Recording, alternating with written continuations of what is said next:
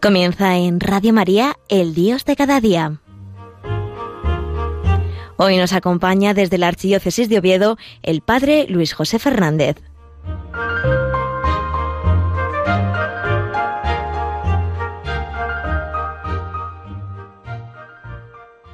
Muy buenos días, amigos de Radio María.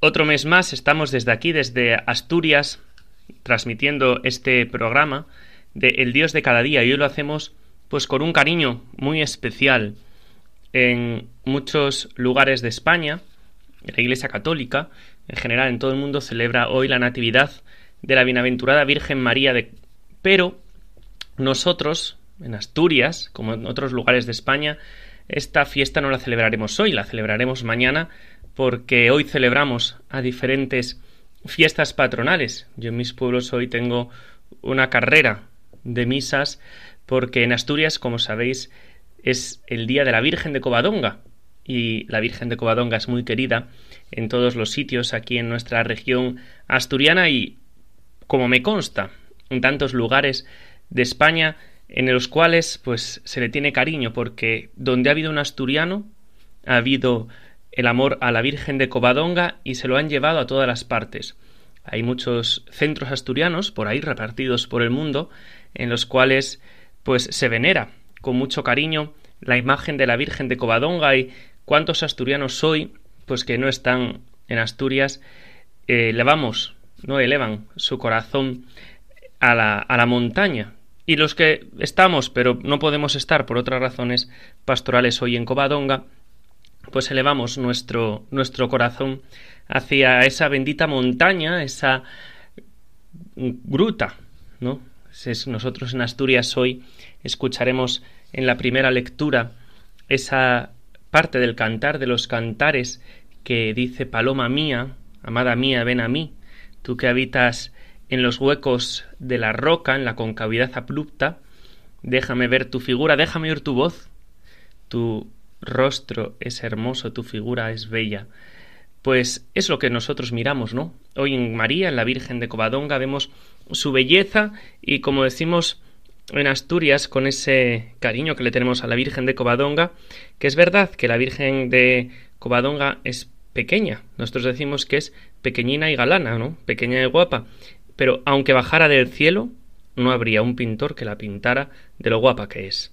No, pues hoy quiero, queridos hermanos, invitaros, ¿no? A que os metáis en esa cueva de Covadonga, allí donde vive la Virgen, donde María, pues incitó a Pelayo y a esas pocas personas ¿no? que seguían fieles a Cristo a comenzar la reconquista y comencemos también nosotros la reconquista, la reconquista espiritual de España, que lo necesitamos, no con las armas, lógicamente, pero sí con ese amor, con ese amor, buscando un corazón para Jesucristo, cada corazón para Jesucristo por medio de María.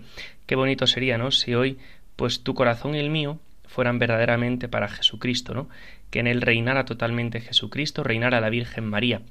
En Asturias tenemos una tradición muy bonita que hemos llevado estos días anteriores, que es el peregrinar a Covadonga. Los asturianos, desde ya hace mucho tiempo, eh, durante la novena peregrinamos en parroquia, en movimiento, en cofradía, en diferentes maneras, a lo largo del año, ¿eh?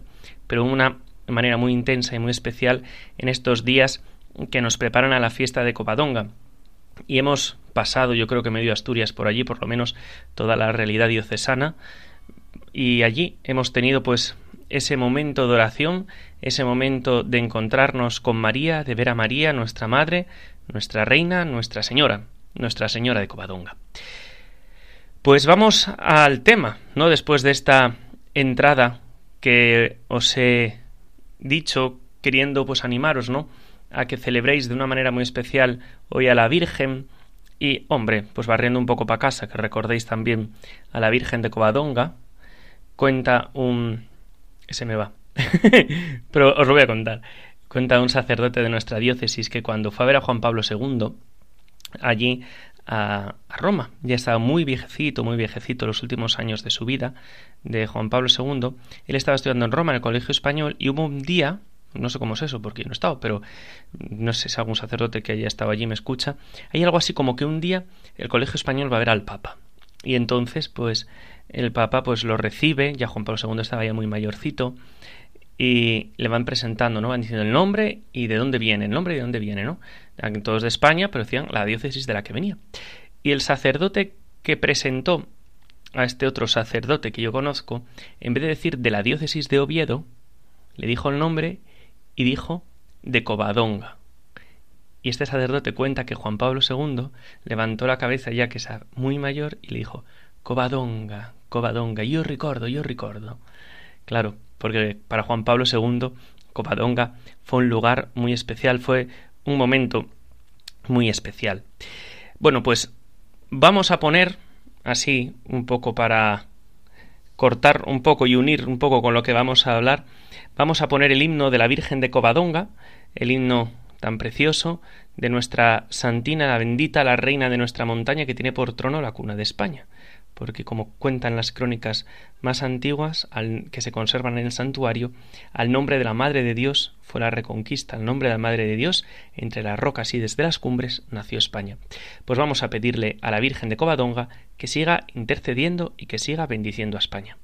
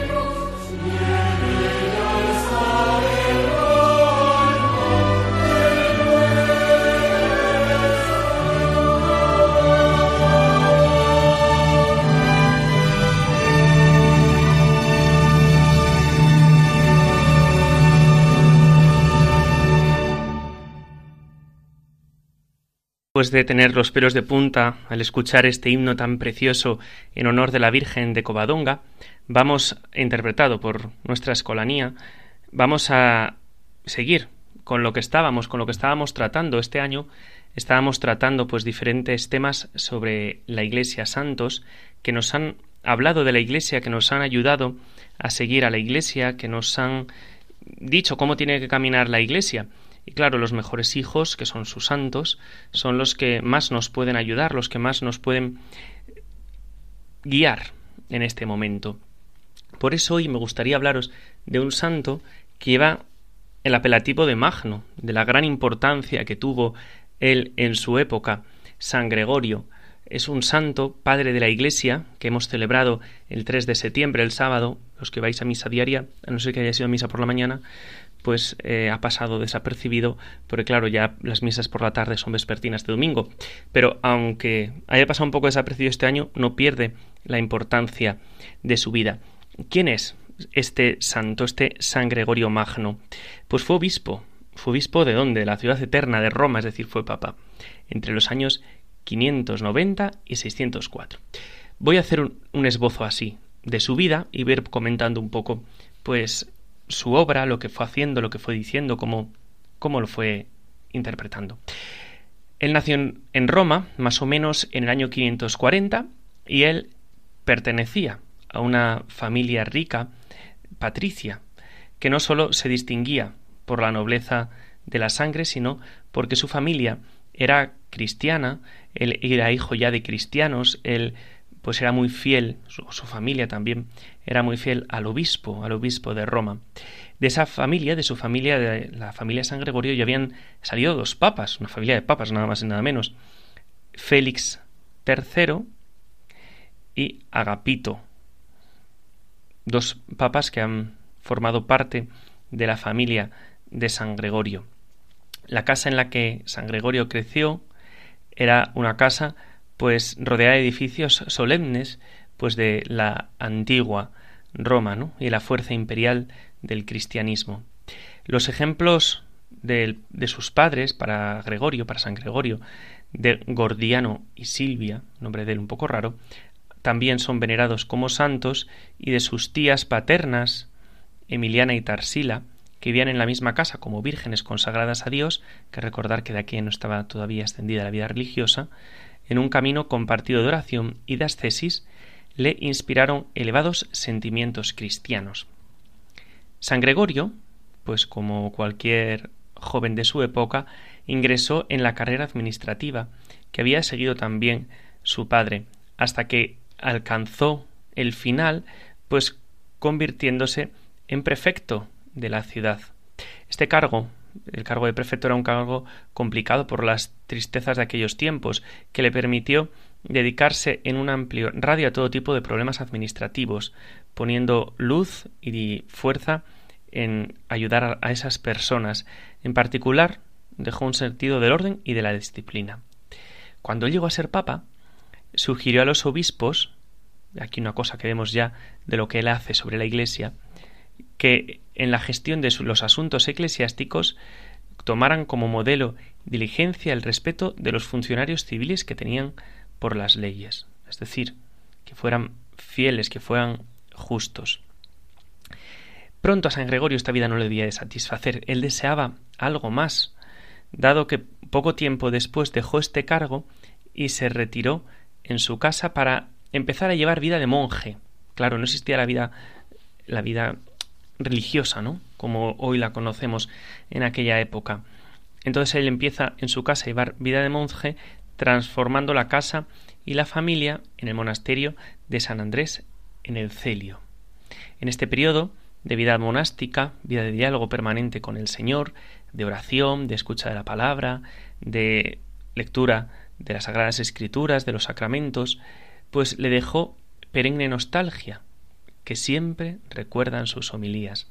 En medio del agobro de las preocupaciones pastorales, él siempre recordará lo feliz que fue junto a Dios, dedicado a la oración y por entero al Señor, de lo que disfrutaba él con esas horas de estudio, conociendo a Dios. Y así pudo adquirir el profundo conocimiento de las sagradas escrituras y de los padres de la Iglesia, que de los, de los cuales él supo aprovecharse después en el momento de ser papa. Eh, su retiro en el claustro, en ese claustro hogar que él había hecho, no le duró mucho tiempo al pobre. La valiosa experiencia que él adquirió, pues en el tiempo que estuvo en el ámbito civil, fue que hizo que en ese momento el Papa Pelagio lo nombrara diácono y lo, enviara a, lo enviara a Constantinopla como su aproquisario, es decir, es decir, como su nuncio apostólico dicho en el lenguaje actual, para acabar con los últimos restos de esa eh, controversia monofisista y sobre todo para obtener el apoyo del emperador en el esfuerzo por contener la presión lombarda. Cuando él estuvo en Constantinopla, donde junto con un grupo de monjes había pues reanudado la vida monástica, fue importantísima para San Gregorio, pues le permitió tener experiencia directa con el mundo bizantino y así pues se le abrió la mente, así pudo conocer de cerca el problema de los lombardos, que después pondría a dura prueba su habilidad y su energía en el periodo de su pontificado. Tras algunos años fue llevado a la ciudad eterna por el Papa, quien le nombró su secretario. En años de muy difíciles, continuas lluvias, desbordamiento de los ríos, pues faltaba la comida en Italia y en Roma en especial, y al final se desata la peste, hay muchas víctimas, entre ellos pues el Papa Pelagio II, el clero, el pueblo y el Senado fueron unánimes a elegirlo a él, a Gregorio, como sucesor de, en la sede de Pedro, y trató de resistirse incluso intentando la fuga, pero todo le fue inútil y al final tuvo que ceder. Y en el año 590 fue coronado como papa, reconociendo que lo había sucedido era voluntad de Dios, el nuevo pontífice se puso inmediatamente a trabajar con empeño. Desde el principio puso en manifiesto una visión singularmente lúcida de la realidad que debía afrontar, de extraordinaria capacidad de trabajo para resolver los asuntos, tanto los civiles como los eclesiales, con un equilibrio de decisiones. En su gobierno hay gran documentación, pues gracias a todas las cartas que él envió, casi casi se cuentan 800, en las que se refleja pues cómo él afronta diariamente pues complejos interrogantes, ¿no? de los cuales se le consultaban de los obispos, abades, clérigos, autoridades civiles de orden, iban a consultarlo a él. En parte eso también fue lo que le trajo el calificativo de magno. Entre los problemas que había en Italia y en Roma hubo alguno de ámbito civil y eclesial, ¿no? que fue la cuestión lombarda.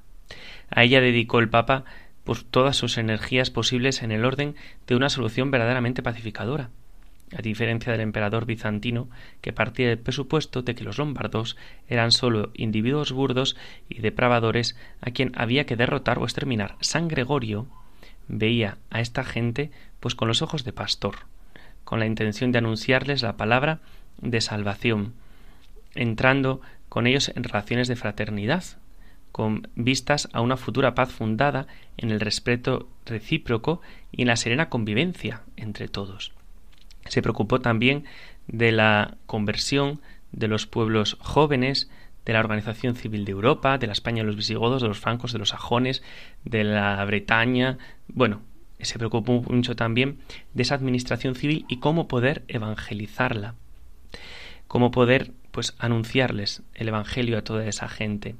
Para obtener una paz verdaderamente definitiva, el Papa se convirtió a fondo en un verdadero pacificador una eh, intentando pues una estrecha negociación con diferentes personas y en especial con los lombardos. Esta negociación llevó a una tregua que casi duró tres años. Este resultado positivo se logró, entre otras causas, gracias a los contactos paralelos que el Papa tenía. El Papa, junto a esa acción espiritual y pastoral, fue protagonista también de una múltiple actividad social con las rentas del patrimonio de la Santa Sede de la Iglesia de Roma, ¿no? que poseía en Italia, especialmente en Sicilia, compró y distribuyó trigo, socorrió a quienes se encontraban en situación de necesidad, ayudó a sacerdotes, a monjes y a monjas que vivían en la indigencia, pagó rescates de ciudadanos que habían caído prisioneros de los lombardos, compró armas y hizo todo lo posible para que hubiese treguas. Además desarrolló tanto en Roma como en todas las partes de Italia una atenta labor de reforma administrativa, dando instrucciones precisas para los bienes de la Iglesia, útiles de subsistencia y cómo evangelizar el mundo, era una cosa que le, le llevaba muy dentro, para que se gestionara todo según las reglas de justicia y de misericordia. Exigía que los colonos fueran protegidos de los abusos de los que tenían las propiedades de la Iglesia, de los que las gestionaban, y en caso de que fuesen abusados se les indemnizara con prontitud para que el rostro de la esposa de Cristo, de la Iglesia, no se contaminara con beneficios injustos.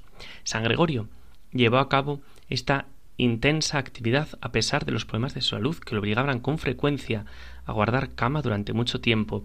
Los ayunos que había practicado en los años de vida monástica le habían causado serios trastornos digestivos. Su voz era muy débil tanto que a veces el diácono tenía que decir las homilías que él había escrito para que los pudieran oír, porque su voz era tan bajita y tan débil que casi no se le podía escuchar.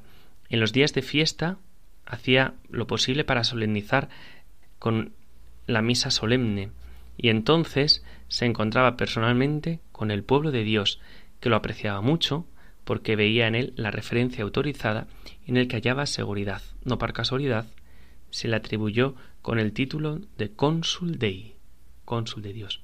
A pesar de las dificilísimas condiciones en las que tuvo que actuar, gracias a su santidad de vida y a su rica humanidad, consiguió conquistar la confianza de los fieles, logrando para su tiempo y para el futuro resultados verdaderamente grandiosos. Era un hombre inmerso en Dios. El deseo de Dios siempre estaba vivo en su alma y precisamente por esto estaba siempre muy atento al prójimo, a las necesidades de la época. En un tiempo desastroso, desesperanzado, supo crear y dar esperanza. Es un hombre de Dios que muestra dónde están las verdaderas fuerzas de la paz y de dónde la verdadera esperanza. Así se convierte en guía para nosotros hoy. Este es San Gregorio, San Gregorio Magno, quien dice que toda la Iglesia está llamada a la santidad, también la santidad para los seglares, la santidad para todos y cada uno de nosotros. Fijaos que parece que fue el Concilio Vaticano II quien habló por primera vez de la santidad de los seglares cuando vemos que no, que esto ya viene, pues fijaos, de los primeros siglos de la Iglesia. San Gregorio Magno es el que con su vida, con su regla pastoral, pues invita a los sacerdotes a tener una vida santa, a ser discretos, a llevar una vida austera, a no parar nunca tampoco de evangelizar a Jesucristo y ser testigos de Él, ser testigos de su amor con una vida coherente. Pues queridos hermanos, queridos amigos, se nos ha acabado el tiempo en este día tan bonito, en este día el cumpleaños de la Virgen, en este día en que todos celebran a la Madre de Dios. Aquí la celebramos con el título de Covadonga. Pues os invito a, que sigáis encomendando a la Virgen, a la Madre de Dios, y os doy la bendición. La bendición de Dios Todopoderoso, Padre, Hijo y Espíritu Santo, descienda sobre vosotros y os acompañe siempre. Sagrado Corazón de Jesús, en vos confío, dulce Inmaculado Corazón de María, sed la salvación del alma mía. San Gregorio Magno, rogad por nosotros. Hasta el mes que viene, si Dios quiere.